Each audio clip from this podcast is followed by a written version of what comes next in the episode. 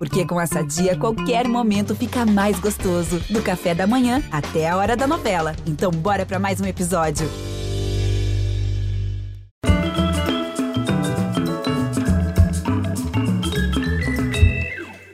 Olá, muito bem-vindos. Tem mulher linda hoje no nosso programa.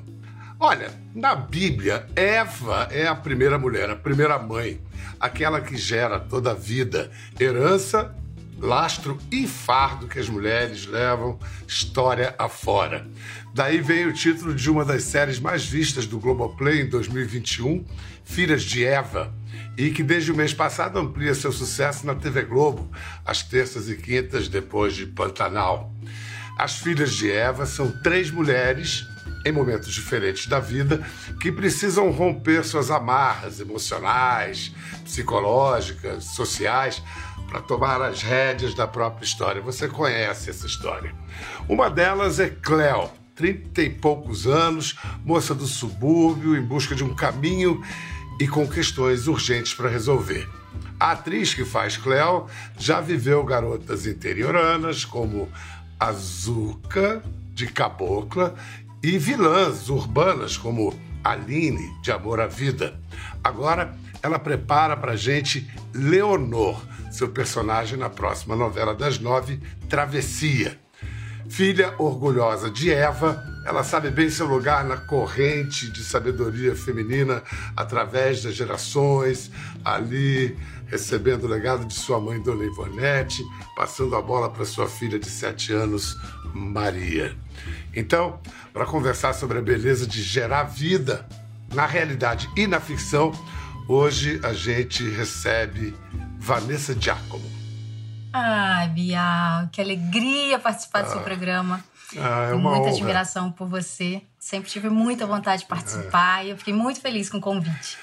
É, a, as nossas vidas e carreiras não nos pro, proporcionaram essa chance, então que bom, vamos aproveitar hoje. Você está, ao mesmo tempo, com o trabalho que você fez antes da pandemia no ar e já projetando um que vai no segundo semestre. O antes da pandemia é a série Filhas de Eva, que deve estar sendo meio parecido com quando você faz um filme. Cinema tem esses tempos mais dilatados. Não que muita gente não tenha assistido no Globoplay, mas a exposição de TV aberta depois de Pantanal é um. O que que. Você, você assistindo, você tá. Você se reconhece ou se estranha? acho que é, sempre tem um estranhamento, né? Porque passa um ano, você fala assim, hum, eu faria diferente isso, não faria assim. Mas em relação a esse trabalho especificamente, eu tenho muito orgulho porque hum, eu acho a Cléo uma personagem fascinante. E a forma como a gente construiu, é, né, autores, diretor, as minhas amigas que estavam ali ao meu redor, eu acho que foi uma coisa tão genuína, sabe? Tão de verdade. E a Cleo, ela, ela, é tão verdadeira com os sentimentos dela que quando eu olho assim, eu falo, ah, que legal que eu fiz assim, que bom essa escolha, sabe? Esse caminho que eu levei. Porque é isso, às vezes você passa, faz um filme, passa um ano e fala, ai meu Deus, essa cena, ai que vergonha. Às vezes tem isso, né? A gente faz e fala, hum, não faria assim de novo. Mas é, eu tenho muita é, vontade de assistir, porque eu gosto muito da série. Eu acho a série leve, eu acho ela importante, eu acho que ela trata de questões muito é, importantes para a vida de todas as mulheres. Eu acho que ela, ela, as pessoas se identificam com as três mulheres em várias situações diferentes. E são três mulheres de gerações diferentes, ainda diria quatro, né? Porque tem a Dora também, que é importante ali, a mais jovem, que também é, tem a, toda a fala dela, que é super importante. É segura um rojão também. Vamos lá, eu acho que, de certa maneira, o feminismo costuma ser estudado e apresentado em suas ondas. As ondas feministas da primeira, segunda, e isso se, se manifesta, de certa forma, no, na Filhas de Evas. Tem a, a personagem da Renata Sorra, 70 anos, a coisa de afirmação profissional diante do marido. A Giovanna Antonelli, sua amiga, nossa maravilhosa Giovana. Amo, Giovana, minha amiga. Ah, eu também sou, sou louco por essa mulher, ela é demais. E a personagem dela é aquela coisa de uma vida vazia, uma busca de sentido. A sua, ela, ela tem uma uma afinidade com o que se chama hoje de sororidade, uma fraternidade entre, entre as mulheres. Você acha que essa coisa da fraternidade feminina é, é a questão central da tua geração? Questão feminista central? Sim, sim, com certeza. É, a questão da sororidade, eu acho que é uma coisa que você aprende ali. Muitas vezes você não aprende em casa, né? Você não tem essa, é, essas mulheres é, tão feministas ou, ou que te colocam nesse, nesse lugar de empatia pro, para com o outro, né? Mas assim, no meu caso, eu sou, eu fui criada por muitas mulheres, assim, minha avó teve seis mulheres, seis tias eu tenho, né, contando com a minha mãe e tudo.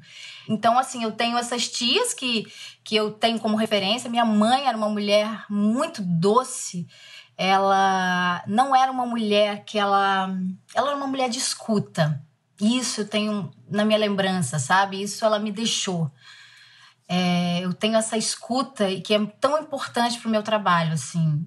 Às vezes eu, é, é, você tem empatia pelo outro, você tem que é, ter uma escuta boa, porque não é você falar, poxa, eu não faria assim, aí você está julgando a pessoa. Não, eu não faria assim, mas deixa eu escutar a dor dela, né? Eu não posso invalidar a dor do outro. Então minha mãe era essa mulher. Mas agora você tem, você é mãe, né? E, e você tem essa está falando da sua mãe, da sua avó, desses primos, e você tem dois meninos, já pré-adolescentes, ou adolescentes, uma menina de sete anos. Eu fui mãe muito jovem de, do Raul, muito... né? 24 anos, assim. Então eu aprendi fazendo as coisas, observando, aprendendo com ele também, sabe? Eu observo porque eu também tenho que entender, né, o lado deles, né? Assim, são pessoas diferentes, assim. O Moisés e o Raul são completamente diferentes. É, então eu, eu tento não impor um, um tipo de criação para os três. Eu escuto, percebo, observo e vou no meu feeling mesmo, assim, isso está certo, isso não, isso acho que isso é errado, vamos pensar, pensa sobre isso, isso não, vamos mudar esse jeito, vamos ser mais assim. E com a Maria a mesma coisa, eu não, te, eu não tenho diferença na criação dos três não. Eu tenho nesse sentido de perceber o que eu acho certo e errado e vou falando. Você está falando de sua mãe, né? Ela vai fazer ano que vem 10 anos que você a perdeu e, e a personagem Cleo na, na, na minissérie, ela tem a mãe dela enfrenta uma doença degenerativa. Você é, buscou, sei lá, inspiração ou trouxe alguma coisa da sua da sua despedida de sua mãe para para essa para esse drama da sua personagem? Você quer falar disso? Sim, vamos falar. É, sim, com certeza. Eu com a minha mãe, eu vivi todos os momentos dela assim. Ela teve um câncer, então todos os primeiro momento, né, de falar para ela isso, de entender que já tinha metástase e que não Foi tinha você que teve cura, que falar para ela? Eu que tive que falar. A gente fez o exame, eu estava com meu irmão e aí é, a gente estava tomando um café, eu não esperava, juro, assim, eu não, não imaginava isso. E aí ela estava esperando o resultado do exame e meu irmão foi buscar. E eu estava no café com ela e ele não voltava, não voltava, não voltava. Eu falei, uai estranho, será que tá demorando tanto assim? Liguei, ele não me atendia. Falei, mãe, espera aqui, que eu já. Falei, alguma coisa tem. Falei, espera um pouquinho aqui no café que eu vou lá. Aí ela, não, vou junto, vou junto. Eu falei, não, mãe, fica aqui tal. E eu fui andando, deixei ela no café, fui andando atrás dele, e ela veio atrás de mim, aí eu vi ele no canto, assim, agachado, assim, em posição quase fetal, assim, chorando, chorando muito. Falei, Vinícius, o que aconteceu? Ah, mãe, a mãe tá com câncer tá com metástase não sei o quê. Eu não vou falar isso pra ela. Eu não quero falar pra ela. Eu não, não tenho como falar pra ela. E minha mãe tava vindo. E ele chorando. Falei, não vai ter como, eu vou ter que contar agora. E aí eu abracei e falei, mãe, é, tá acontecendo isso. Não falei que tinha metástase. E falei, vamos encarar isso junto. E ela desmaiou umas cinco vezes. Ela desmaiava, acordava, eu pegava, mãe, não, isso não tá acontecendo. Desmaiava de novo assim, umas cinco vezes. E aí foi muito duro, porque porque é muito difícil, né? Você, você, eu levei ela em vários médicos. O primeiro me falou, olha, ela tem quatro meses de vida. Falei, como assim minha mãe tem quatro meses de vida, sabe? Minha mãe era tudo para mim. Ela tinha assim. que idade? Ela tinha 55. Nossa. Era muito, muito jovem. jovem. Meu pai morreu muito... com 55 também, de câncer. E Caramba, aí, muito jovem. Muito jovem, muito jovem. Mas ela ainda ficou, a gente fez tratamento, ela ainda ficou aí dois anos, né, fazendo tratamento e conseguiu Uhum. Né? Enfim, mas tem todas as etapas. É. Então, assim, eu, eu tinha isso muito na minha lembrança quando eu estava construindo a Cleo, apesar da, da mãe ter nada a ver com a minha mãe. Minha mãe era muito carinhosa e sempre me botava pra frente, sabe? Ela, e que, o que eu faço com a minha filha. Eu sempre falo: você é maravilhosa, você é incrível, você pode tudo e tal. E deixo ela, sabe, forte, assim. Você é capaz, tudo que você pode. Eu sou uma pessoa muito otimista. Então, eu sempre coloquei isso pra minha filha também. Já a personagem da, da Ana Lu Prestes, a É. Zezé. Ana Lu, que, aliás, vamos falar, né? Ana Lu é uma atriz brilhante, tudo que ela faz, ela tem uma coisa. É A. Zezé já, já, a Zezé já é uma mãe monopolizada pelo filho homem, já é, não é uma aliada, né? É, é, provavelmente ela tá repetindo esse esse comportamento destrutivo que ela teve, né? E aí ela não consegue superar isso e acha que isso é o certo, né? E que na verdade você tá criando ali vários traumas. Seu irmão não, não, não, não disse mesmo o dia certo que ele chegava? Ah, ele disse qualquer momento. É, esse mês ele nem escreveu. Ah, mãe, ele deve ter descoberto algum povo carente. Sabe como que é o Julinho, né? Ele não pode ver ninguém precisando de ajuda, que ele vai lá e ele dá uma solução. É, meu filho tem o maior coração do mundo.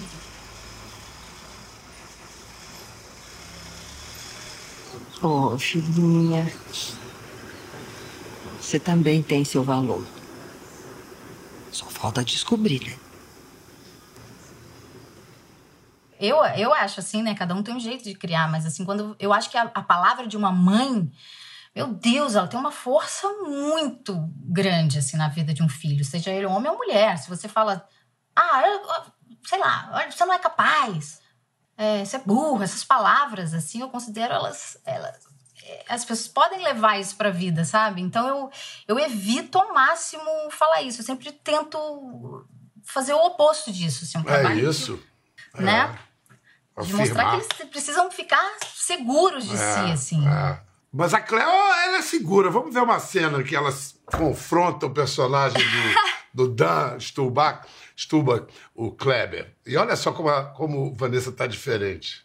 Oi, tudo bem? Covarde! Desligou na minha cara? Ah, não me conhece agora? Não me conhece mais? Teu hobby agora é enganar a mulher? Que, que? É teu hobby? Eu não enganei ninguém, a não ser a mim mesmo. Você nunca me disse que era casado! Você nunca perguntou. Você tá de sacanagem comigo? Ei! Hum. Tô falando com você! Você quer que eu comece a falar pra todo mundo que esse papinho teu de autoajuda só ajuda você? Você quer que eu comece por quem? Pelos seus pacientes? Pela sua filha? Ou pela sua mulher? Ex-mulher, eu me separei. Ah, depois de ter chifrado ela, né? Ter me feito de babaca. Não, desde que você apareceu na minha vida e virou tudo de cabeça pra baixo. A culpa de você ser um canalha é minha? Meu casamento já tava. já tava ruim. Você só jogou luz aonde tava obscuro. Eu? Você. Você mudou tudo, ou não percebeu? Você, Cleo, iluminou a minha vida.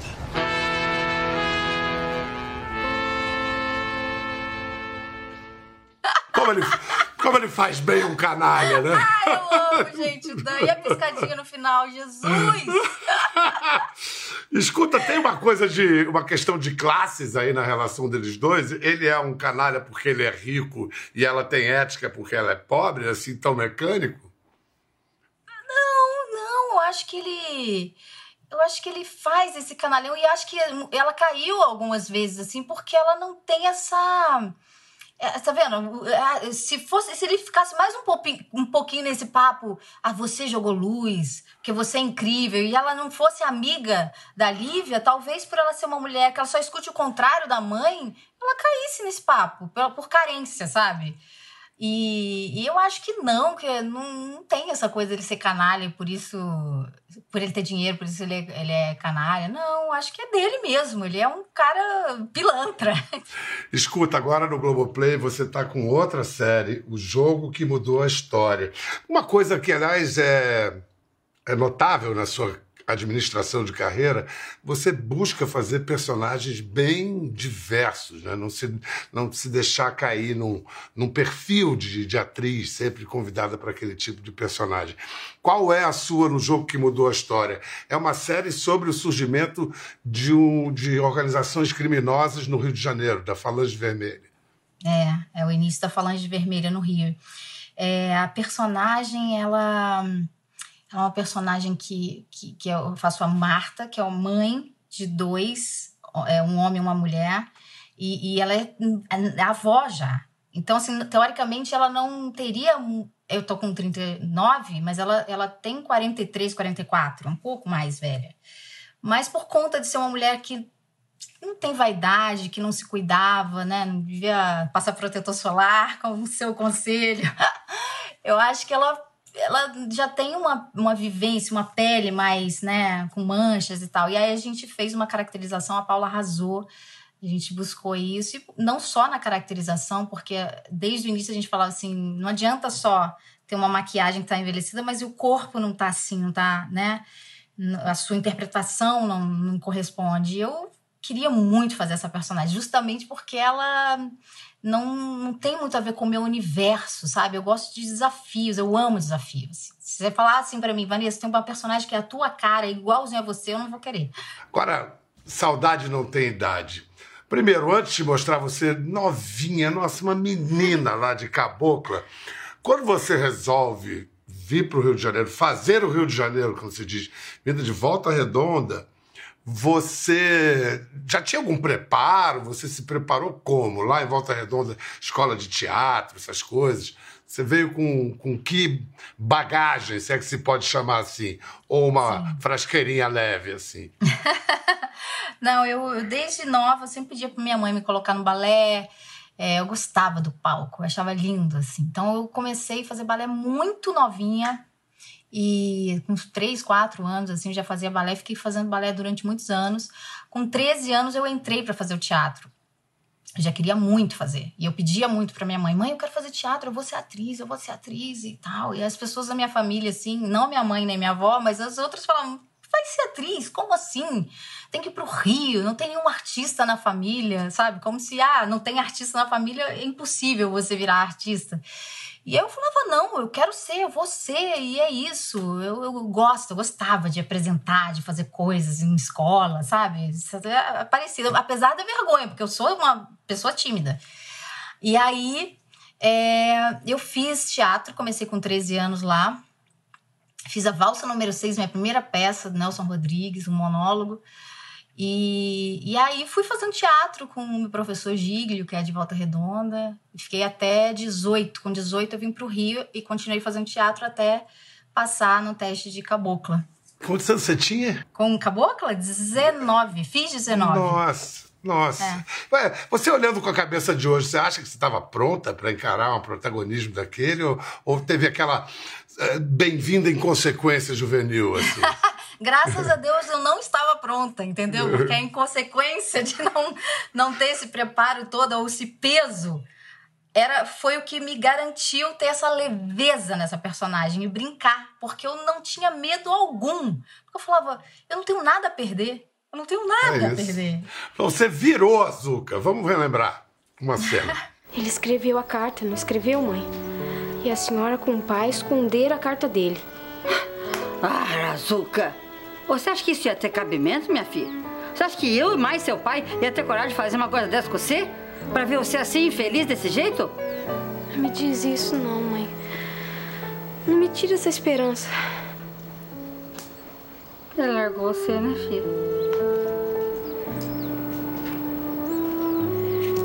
Ele não ia fazer isso comigo. Meu coração me diz que ele não ia fazer uma maldade dessa comigo. Não ia. Pois seu coração está certo, Zuka. Olho para o céu, tantas estrelas dizendo da imensidão. Essa, essa contracena, ah, essa música, essa contracena deu em casamento, deu em filho, deu. né? Ah, que história bacana. É. Muito legal, muito legal. E, e para entrar e virar, você virou essa cabocla. Era algo assim de vivência, observação sua, ou também você foi se inspirar em caboclas da ficção, da literatura, de televisão, cinema? Como é que você construiu a Zuka? Quando eu fiz o teste, eu não sabia que era protagonista e muito menos que era a personagem que a, a Glória Pires tinha feito. Eu sabia que era uma personagem. Fiz um teste, não sabia que ia dar. Não sabia que era remake, não sabia nada. Bom, quando o Ricardo me falou, não, você vai fazer a Zuka, personagem que a Glória Pires fez, eu falei, ai meu Deus. E aí, ele falou, eu não, eu prefiro que você não assista as cenas, assim, dela, pra, porque senão você vai se influenciar muito. E aí talvez isso te, te ingesse, sabe? Assim, eu não quero você copiando. Faz do jeito que você fez no teste, vai no teu feeling e tal. E aí, obviamente que depois eu assisti algumas cenas da, da Glória, depois que passou, porque eu queria ver, né? Assim, imagina, eu fiquei muito curiosa para saber como ela fez, mas de fato, se eu assistisse naquele momento, eu acho que eu ficaria, não tinha essa experiência, sabe, para para de repente não copiar. Então foi foi bom não ter assistido. Ah, meu pai é mineiro, então, assim, minha vida, durante as férias, a gente sempre ia para uma cidade do interior, Boa Esperança, Minas, e aí eu ficava, andava a cavalo, tirava leite da vaca. É, eu tinha isso na minha vida. Então, quando eu fui chamada para fazer essa personagem, é, eu tinha essa vivência. Então, assim, eu fui vivendo essa Zuca, de fato, sabe? É, quando eu cheguei, o meu cenário era a coisa mais linda, era, não era no estúdio era no, na cidade cenográfica. E aí tinha comida mesmo, feijão, feijão de manhã. Às vezes tinha cozinhar e comer cena de manhã. Ai, meu Deus, mas tinha essa verdade cênica, não era tão cênica assim, sabe? Tinha, tinha galinhas no, no terreno. Eu lembro da Jussara Freire, Jussara tinha muito medo de galinha, então é, tudo que era para fazer com a galinha, ela falava: Não, deixa a Vanessa fazer, eu não faço, não pego a galinha, por favor, tem pânico de galinha. E a galinha ali ciscando perto dela o tempo inteiro, mas tinha isso, assim, sabe? Vai, isso vai trazendo pro ator também um lugar muito à vontade, sabe? Quando você olha para direção de arte, para teu figurino, pra tua caracterização em geral, assim, e você acredita naquilo ali, é meio caminho andado. Diz a, a, a, tem uma história muito engraçada do Billy Wilder, o genial cineasta, que era primeiro roteirista. E aí um, um, ator se recusou a fazer uma cena que ele tinha que contracenar com um bicho. Tudo bem, era uma barata, mas, mas enfim. Aí ele, por causa disso, ele deixou de ser roteirista e virou diretor. Agora eu vou, eu vou fazer do jeito que eu quero. E, e você, eu acho que você tem um caminho aí. Você agora é roteirista, né? Você começou escrevendo lá em 16 um curta-metragem. E Sim. eu sei que você está com um projeto com a nossa querida Giovana também de. Sim, também. Primeiro, primeiro, fala do curta. Como é que foi? É, é, de onde vem esse desejo? Porque a atriz resolver escrever é um caminho novo, né, que você abre para você. Sim, sim. É porque eu tenho tantos personagens e nuances de de personagens que eu gostaria de fazer, que não é de fato que as pessoas falam assim, você quer fazer o quê? Vilã, mocinha? E, cara, eu quero fazer outras coisas, não é só isso, sabe? Porque dentro de uma vilã, de uma mocinha, você pode construir tantas coisas interessantes. Eu falei assim, ah, eu vou começar a escrever. escrevi o Rodízio, um curta. Tonico Pereira foi o protagonistão, assim, incrível, Tonico. E aí eu fiquei com esse curto assim, falei, ah, eu não vou mostrar para ninguém, muita vergonha. Falei, ai, que vergonha, não vou mostrar para ninguém, não sei se é bom isso. Fiquei nessa. Aí eu mostrei para um, uns amigos, assim, atores, todo mundo, cara, é muito bom. Isso é muito bom. Você escreveu? Eu falei, foi. É, teve, tive um amigo também, Guilherme Nasral, que escreveu junto comigo também. É, colaborou, assim, a gente, depois a gente fez um o do curta a gente fez uma série assim, pequena. Eu tenho ela, né? Desenvolvi uma série que aí eu vou contando rodízio e cada hora um personagem vira o protagonista, sabe? É, então vai fazendo o rodízio dessas, dessas pessoas, assim, vamos dizer. É, e aí eu, eu me apaixonei, falei, opa, eu gosto desse lugar também. E Canceladas vai rolar? Em que pé está esse projeto? Porque, é. pelo título, eu presumo que seja uma sátira, alguma coisa sobre as redes antissociais. É, Você e Giovanna. Exatamente, exatamente isso. É, vai, a gente quer muito que role, assim, eu sou muito amiga da Giovana, Giovana é uma grande amiga, e pra mim, assim, nossa, como é bom, é, não só a, a- a amizade dela, porque ela é uma pessoa incrível, ela é muito parecida comigo, porque ela é otimista, então tudo pra ela é vai dar certo, já deu, e não sei o que, então maravilhoso, porque eu encontrei uma pessoa assim, nunca tá de um astral lá embaixo, é sempre alto astral, então assim, é, como ela é uma pessoa que também produz muito, a Giovana, ela não tem essa, assim. Ela pensa numa coisa, ela já tá aqui. Vamos, vamos, vamos chamar, a gente já chama, ela já é super produtiva. É, é impressionante como ela é empreendedora, como ela é uma potência em mulher. Então, ela, a gente começou a. A gente não tem só cancelados, mas a gente tem várias ideias de projetos, assim, para fazer. E agora a gente tá na novela da Glória trabalhando juntos, então toda vez que a gente se encontra, vamos sentar, vamos não sei o quê, tá, tá, tá, é sempre muito maravilhoso, porque isso motiva também, né? É gostoso, assim, você tá do lado. tá- Tem uma parceira que, que, poxa, é parceira mesmo, tá ali em todos os momentos, assim. Se ela tiver comigo pra registrar, ela tá. Aí se tiver reunião do não sei o que, ela vai junto, ela não tem frescura nenhuma, então é maravilhoso, porque ela participa de tudo.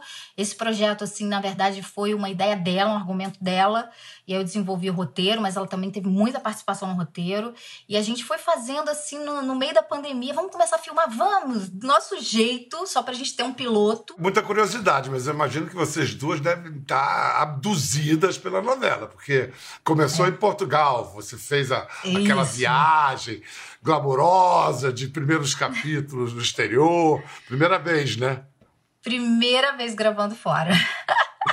Primeira vez, eu adoro, porque toda vez que tem viagem pra alguma novela, eu gravo no estúdio. Eu falo, ai, poxa, e pode ser no Brasil também, porque essa novela tem Maranhão, né? Que é uma delícia, Ah, eu não mas- conheço Maranhão. É, mas aí eu falei, poxa, que delícia, Portugal, eba! Foi uma alegria, amo Portugal. É um lugar que, assim, até fui, fiquei uns três meses numa casa que a Giovana estava há três meses. A gente, ela saiu, eu entrei e a gente ama ficar lá. Ela não viajou pra lá, não, porque a personagem dela vai gravar mais no Rio. Mas foi incrível. Vanessa Giacomo, que é Cleo, na série Filhos de Eva. Está também no jogo que mudou a história, Marta, né? Marta, No jogo que mudou é. a história. E agora será Leonor, a partir de outubro.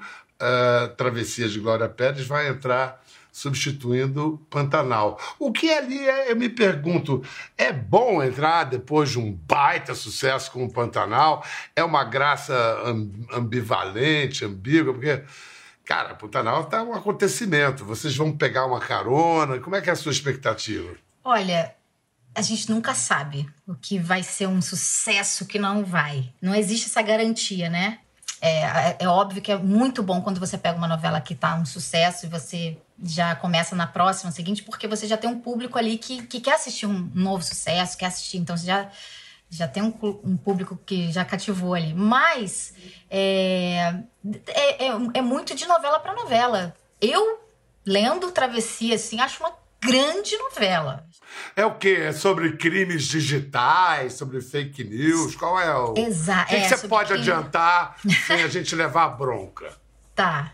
Eita, que eu não posso falar muito, senão vou levar muita bronca, mas, mas é sobre é, crimes digitais e, e- e sobre essa coisa. é- é- Ela é bem futurista, vamos dizer assim. É uma novela que vai tratar de coisas e que é muito a Glória, né? A Glória tem uma visão, né? já Lembrando me, do clone. Já me lembro do clone, exatamente, é, na hora que você falou. Impressionante.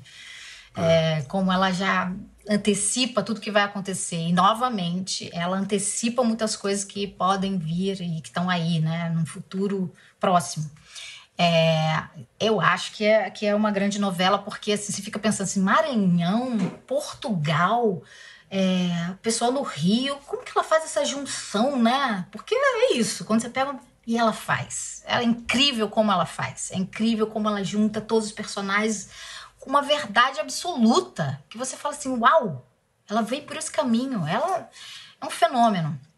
Glória é realmente uma das. E, e Lisboa, o, que, que, o que, que acontece na novela em Lisboa? Você foi para lá com, com seu par na novela, que esse ator que só cresce, que é o Rodrigo Lombardi. É, é com ele que você faz par romântico, é, isso? Ou é par Mais não? ou menos. Mais ou Faço menos. ali um, Ah, um, um pouco. A Leonora era uma, uma mulher solteira, assim, quando começa a novela, ela tá. Ela não tem mais ninguém, mas ela teve um passado com o Rodrigo. Aí gravo com o Alexandre Nero, que eu gravei A Regra do Jogo, um amigo querido também. Ele também foi para Portugal, a gente gravou umas ceninhas por lá.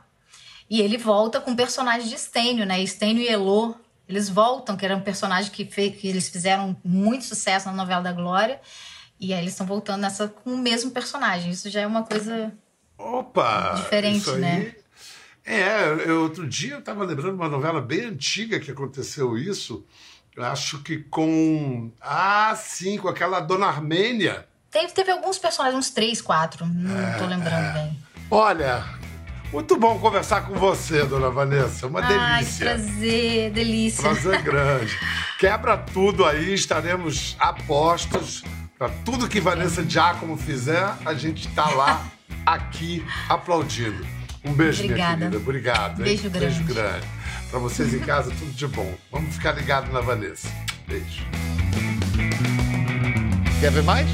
Entre no Globoplay.